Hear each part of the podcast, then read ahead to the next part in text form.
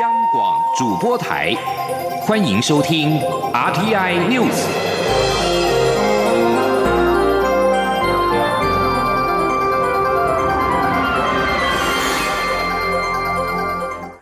各位好，我是主播王玉伟，欢迎收听这节央广主播台提供给您的 RTI News 新闻。首先带您关注。美国联邦众议院外委会亚太小组共和党首席议员尤赫二十九号指出，提出了防止台湾遭侵略法案。法案授权美国总统在中国武力犯台时，可动用武力防卫台湾。另外，法案也鼓励美国总统访台。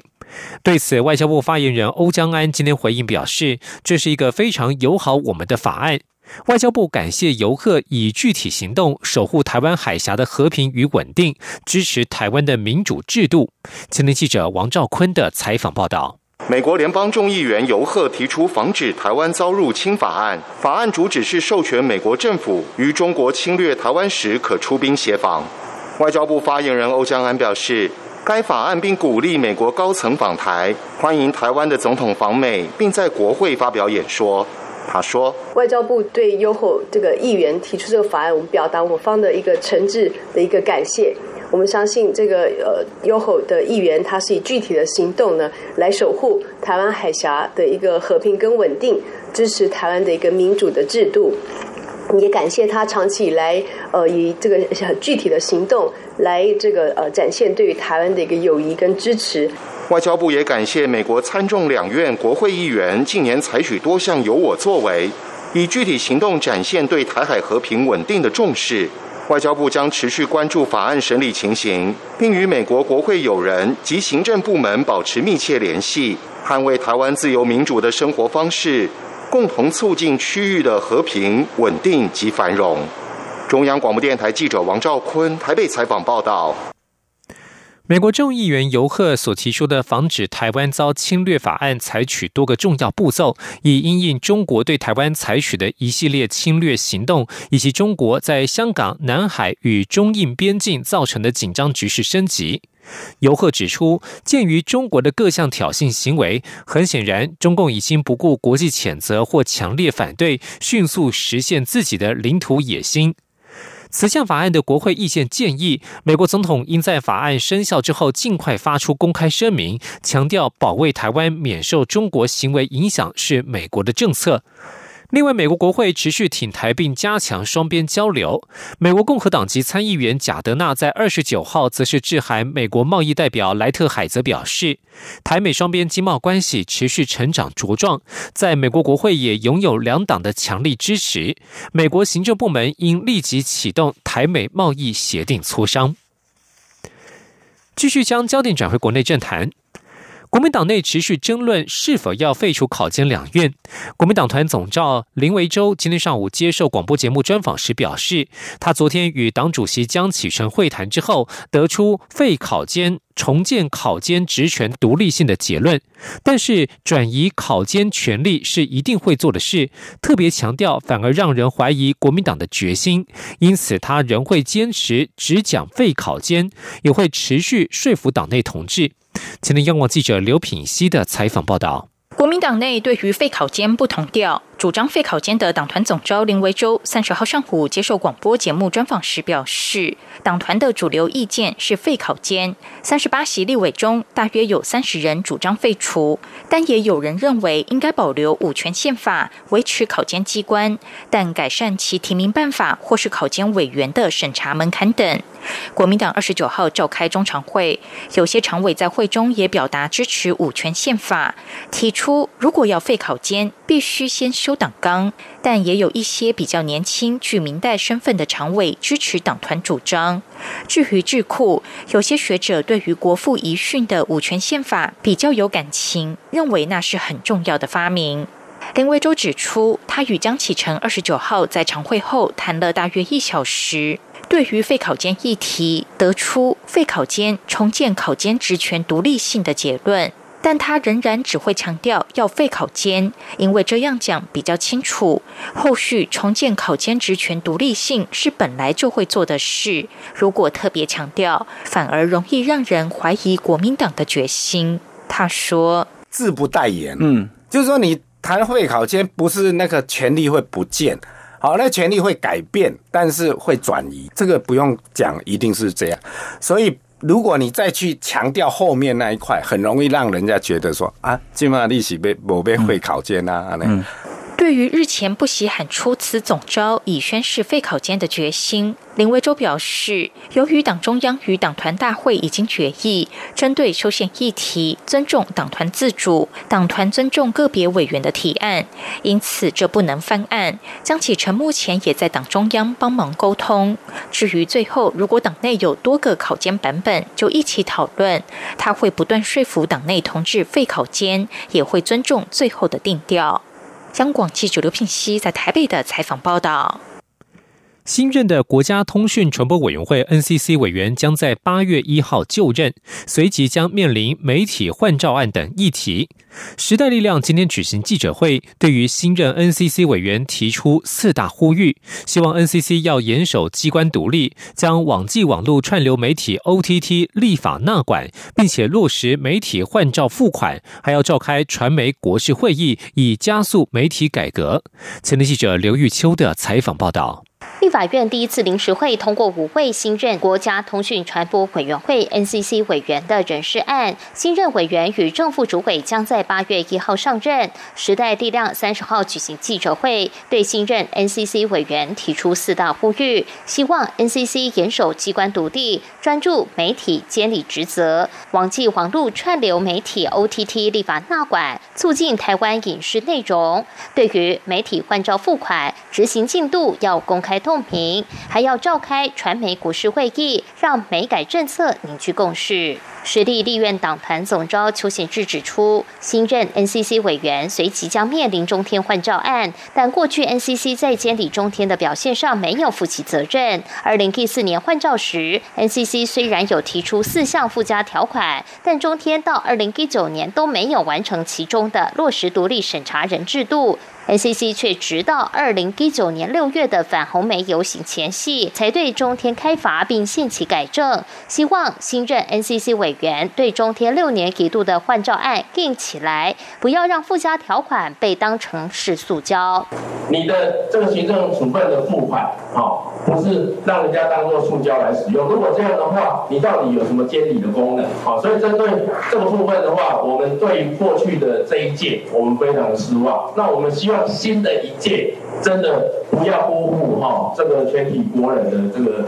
期待。此外，邱贤志也说明，近来境外网络串流媒体 OTT 盛行，在台湾有赚钱就应缴税。NCC 应该尽速制定专法纳管 OTT，才能促进台湾本土产业的发展，打造台湾国家队。而红媒则要透过反渗透法等法来规范。实力党主席徐永明也表示，虽然政府未来将成立数位发展的专责机构，但不能因为有数位发展部会就弱化 NCC 的功能，反而 NCC 独立监理的功能要更强化，两者平行，才不会有所谓的黑手深入。实力要求 NCC 未来应召开传媒国事会议，加速媒体改革，包括公广集团的定位、党政军退出媒体、美改方向等，都是下一个阶段的考验。中央广播电台记者刘秋采访报道。关心财经消息，台湾经济研究院今天公布六月份制造业景气灯号续成代表景气衰退的蓝灯，但是就景气信号分数来看，已经连续两个月走高，显示随着海外需求回升，国内制造业景气是逐月复苏。整体看来，制造业上半年为衰退的蓝灯，但下半年转为代表低迷的黄蓝灯。前天记者杨文军的采访报道。台经院三十号公布六月制造业景气信号值，由五月的十分微幅增加零点零九分至十点零九分，灯号续为代表景气衰退的蓝灯。台经院分析，尽管制造业景气灯号已经连续四个月呈现衰退的蓝灯表现，但就景气信号分数来看，六月信号分数已经连续两个月走高，主要是各国陆续解除管制措施，带动需求逐步走高，国内。制造业景气渴望随着海外需求回升而逐月复苏，但仍要留意疫情的发展。台经院助理研究员方俊德说：“不过呢，因为各国的经济解放也其实这也才刚开始而已，那所以整个原物料的需求还是相对是比较疲弱的。那加上近期的疫情好像又有再次爆发的风险，所以对于全球的这种经济展望呢，是相对来说还是是比较悲观的。”台经院也指出，今年上半年国内传统产业与科技产业表现大不相同，传产的市场需求急动，各项实体经济数据皆呈现衰退，但科技产业则受惠于台商回流、五 G 通讯、新兴科技应用、远距商机发酵等因素，表现相对亮眼。所以上半年传统产业和整体制造业为蓝灯表现，而电子零组件业则为代表景气持平的绿灯表现。展望下半年，电子零组件业可能会因为各地解封、远距需求降低而出现降温的情况。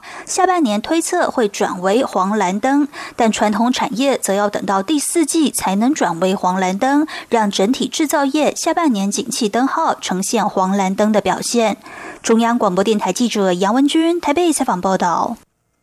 继续关注的是港区国安法实施之后的香港情势。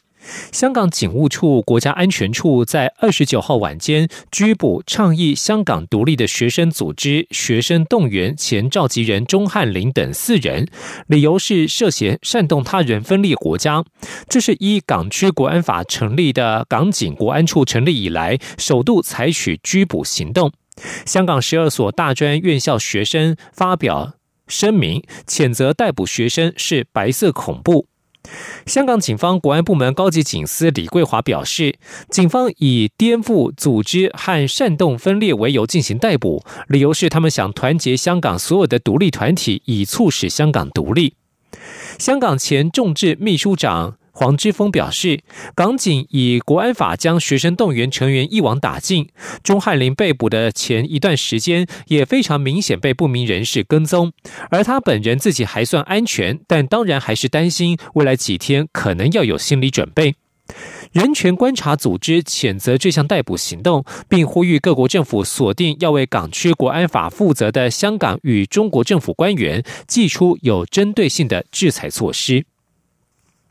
继续关注的是美中关系。美国驻巴西大使柴普曼在二十九号刊出的访谈当中警告，如果巴西选择中国电信设备大厂华为开发五 G 网络建设，后果自行负责。巴西拥有二点一二亿人口，是拉丁美洲人口最多的国家，明年将就发展五 G 电信计划进行招标。柴普曼警告，巴西可能会因为与一家遭美国指称违反智慧财产权、获得不公平国家补助的公司签约而吓走外资。美方施压，让巴西总统波索纳洛政府陷于两难。波索纳洛自去年掌权以来，一直在与美国总统川普建立密切关系。然而，中国是巴西最大的贸易伙伴。美中关系局语不断。本月二十四号，营运四十一年的中国驻休斯顿总领事馆在美国命令之下人去楼空。三天之后，美国驻成都总领事馆也将其关闭。前美国在台协会 AIT 台北办事处长杨苏蒂表示，要求他国关闭领馆是相当激烈的手段，通常反映两国关系严重紧张。他分析，川普政府加大对中国强硬的力道，一部分是出自于选举策略。塔利班提议中孝节停火三天，得到阿富汗政府的同意。美国特别代表哈里扎德在二十九号表示欢迎，外界也看好这两个敌对阵营可能在下周展开延宕已久的和平谈判。塔利班宣布停火将从三十一号开始，也就是伊斯兰教重大节日中孝节的第一天，将持续到这个节日结束。这是塔利班在两个多月之内提出的第二次停火提议。阿富汗总统甘尼先前表示，双方在引发争议的交换战俘问题取得了进展。以上新闻由王玉伟编辑播报，稍后请继续收听央广午间新闻。我是张永森医师。台湾领先国际实施口罩实名制，口罩国家队将持续驻内援外，大家依旧可以透过实名制购买一片五元的台湾制口罩，十四天可以购买九片哦。另外，口罩出口禁令也同步解除，可以透过携带邮寄等方式将口罩提供给海外的亲友哦。感谢口罩国家队、国军现役及后备人员、中华邮政及协助贩售口罩人员的全力支持。有政府，请安心。资讯由机关署提供。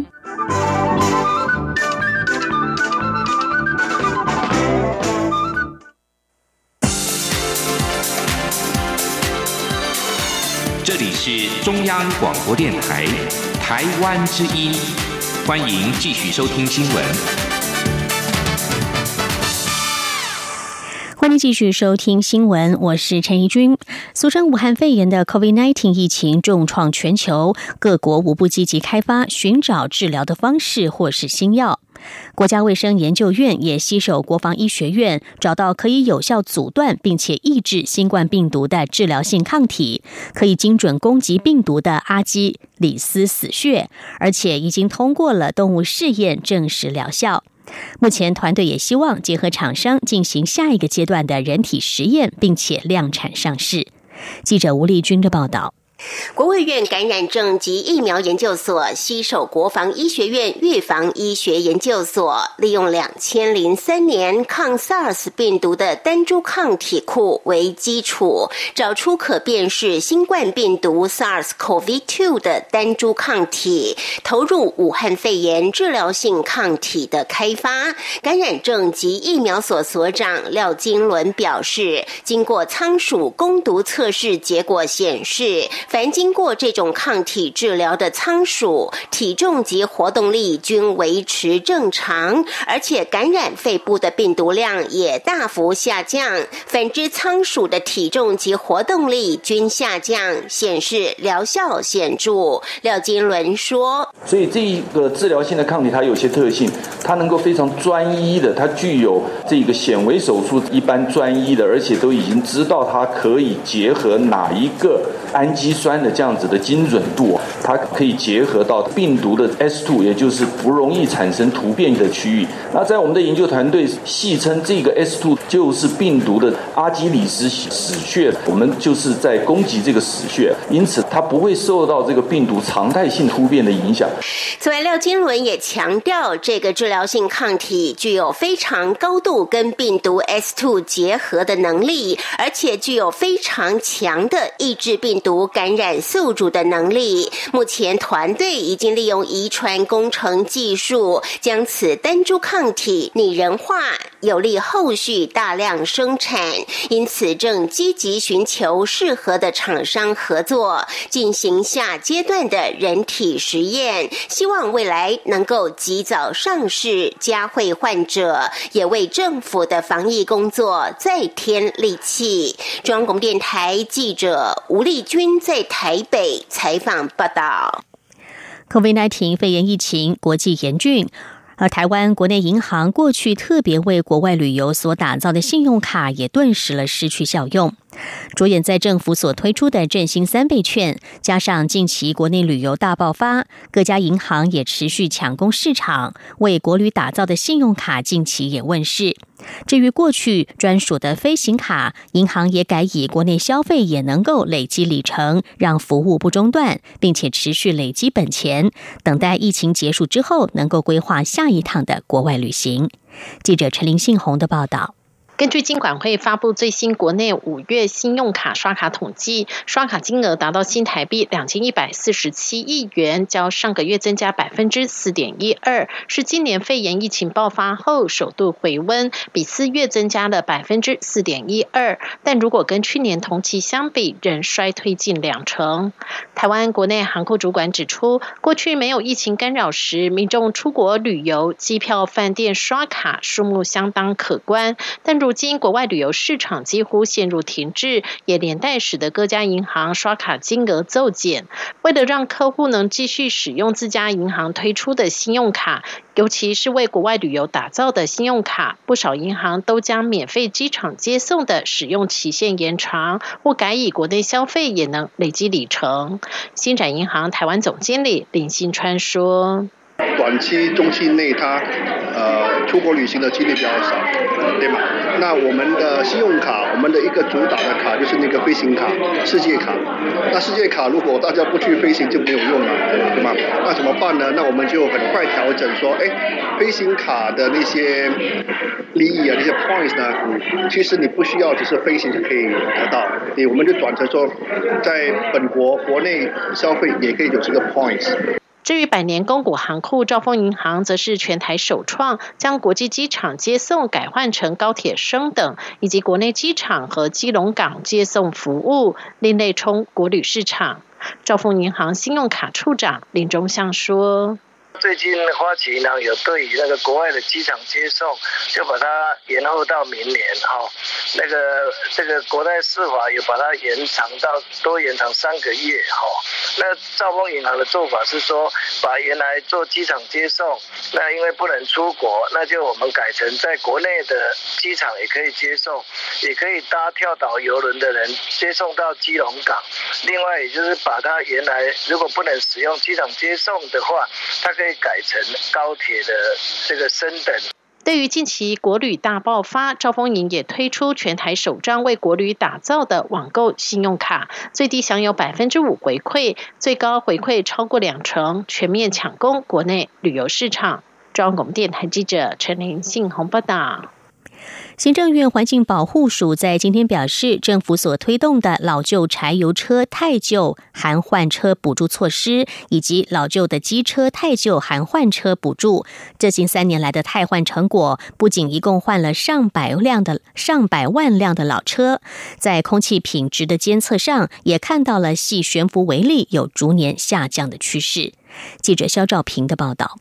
工业排污以及车辆移动污染源等，都是影响空污的主要因素。行政院环境保护署近年提出多元空污改善方案，而环保署空保处三十号进一步针对老旧车辆汰换提出减量成果说明。老旧车辆区分为柴油车以及二型乘机车。空保处处长蔡梦玉分别提出二零一七年到二零二零年六月为止的减量统计，指柴油车一共淘。淘汰了近三万八千辆，污染减量达到五万一千七百五十五公吨；而老旧机车部分，一共淘汰了一百二十三万多辆，污染减量达到两万三千七百四十七公吨。不仅减量出现效果，对应在空品上也可以发现，系悬浮微粒的浓度是一路往下递减。蔡梦玉说：“一个是全国的空品测站，一个是我们特别监制处那边特别所。”列出来的所谓的交通的车站，这两个，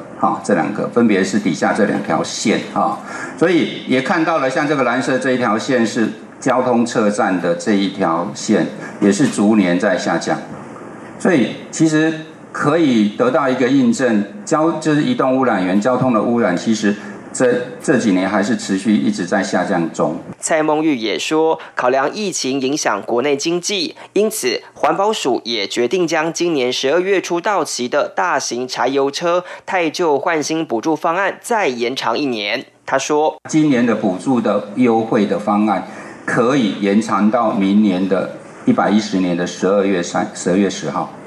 好。啊，也就是说，给你干梅尼哎补助的那个额度是一样的。原来是不一样哈，原来是逐年的递减。环保署表示，他们从管制面提出加强稽查高污染车辆与加严新车管制标准，以及从辅导面提出机车、柴油车汰换补助与补助车辆调修或加装防治设备等措施，来作为车辆污染减量策略。政策上路以来，确实看到减量效果，未来还会针对工厂锅炉、电力设施减量等面向。改善空品状况。中央广播电台记者肖兆平采访报道。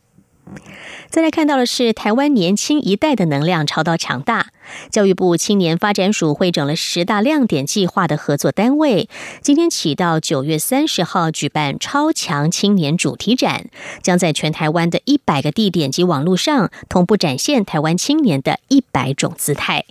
记者郑祥云、陈国维的报道。大家好，我陈丽啦，来自宜兰礁溪，然后爱唱歌的仙女。哇，我在由阿妈驿站呢，在阿妈的老家呢，开始用音乐来唱歌。教育部青年署举办超强青年主题展，宜兰青年黄轩怡想用音乐带领民众走入礁溪农村，同时感受当年外婆的生活足迹。八月九号，我们十点到十二点会让大家认识阿嬷老家，还会一起认识社区，所以我们用社区闯关的方式呢，一起来带更多年轻人投入社区。主题展从线上到线下，从数位到实体，要让众人看见台湾青年的一百种姿态，包括教你了解如何跟狗狗互动。其实有很多的细节，散步怎么进行，要怎么跟狗狗互动，它是哪些细节需要去照顾，都是其实在狗儿家庭教育学院非常着重的一个部分。所以，我们这次我的体验呢，去透过训练师的专业来教导大家怎么去学习正确跟狗互动的方法。可以透过这样一个线上的学习，也来自我探索，自我来超越我们这一座我们前面的墙，成为我们成功人生中非常重要的美好风景。青年署表示，整个活动还规划早鸟玩家参加奖等几点设计，除了有丰富的奖品，还有机会和政务委员唐凤面对面座谈，期盼青年朋友揪团出门解任务。中央广播电台记者郑祥云、陈国伟台北采访报道。来关心国际消息，美国四大科技巨头苹果执行长库克、谷歌执行长皮查伊、亚马逊执行长贝佐斯以及脸书执行长祖克伯，二十九号以视讯方式参与美国国会的反垄断听证会。美国联邦众议院反托拉斯小组委员会主席希奇里尼二十九号表示，这四间公司的权力过于强大，而且经历 COVID-19 的疫情之后，势力可能还会再增强。纽约时报指出，反托拉斯小组十五名成员在五个多小时的听证会里轮番提出尖锐问题，甚至多次打断四巨头的答询。两党难得找到了共同的敌人。民主党议员批评四大巨擘以并购扼杀了新创企业，以不对等的数据库消灭对手。共和党则批评四四巨擘封锁了保守派的言论，毫不爱国。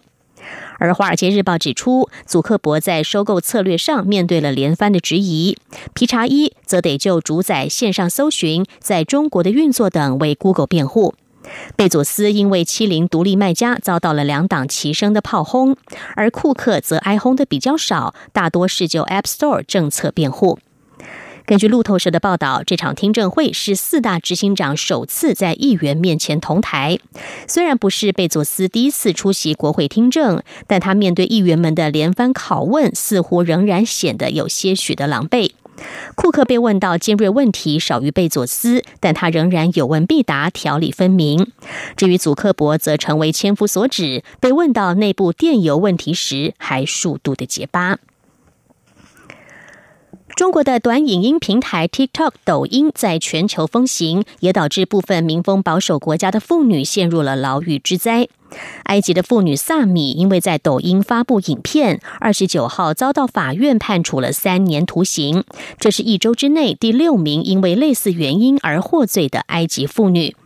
萨米被指控挑起诱惑不道德。埃及法院认为，萨米在影片当中跳舞、对嘴唱着流行歌曲是挑起诱惑的举动，而且他公布这种影片的目的是卖淫。埃及是极度保守的穆斯林社会，这些女子被逮捕判刑，也凸显了埃及社会对于个人自由和社会规范之间的立场相当的分歧。以上 T N News 由陈怡君编辑播报，谢谢收听，这里是中央广播电台台湾之音。你好，哇，好好味呀，好犀利呀！这些粤语的问候语，许多人都朗朗上口。而你真的了解香港吗？八月三号起，周一到周五晚间十点到十点三十分，央广开辟全新带状节目《这样看香港》，一周五天，规划五种不同类型的节目，通通跟香港有关。周一，香港在 online，My Lela Way。来自香港的年轻世代要用年轻人的语言解读香港的大小事。周二七一五公里之间，举家从香港移居来台的夫妻档朱仔与美智，将以知性、轻松和贴近生活的方式，分享台港两地生活和文化观察。周三舍之岂能藏乎？吴色志老师邀请专家学者剖析香港现况。多元视角，让您迅速掌握东方之珠的未来形势。周四想跟你聊聊天，主持人张明天会挖掘香港圈内新奇、有趣、特别的资讯，邀请各行各业各阶层来宾与您聊香港。周五港式大排档，黄美玲将为您上菜，与您谈时事、读历史、看风景、尝美食、品风尚、道人生。每周一到周五晚间十点到十点三十分，央广带您这样看香港。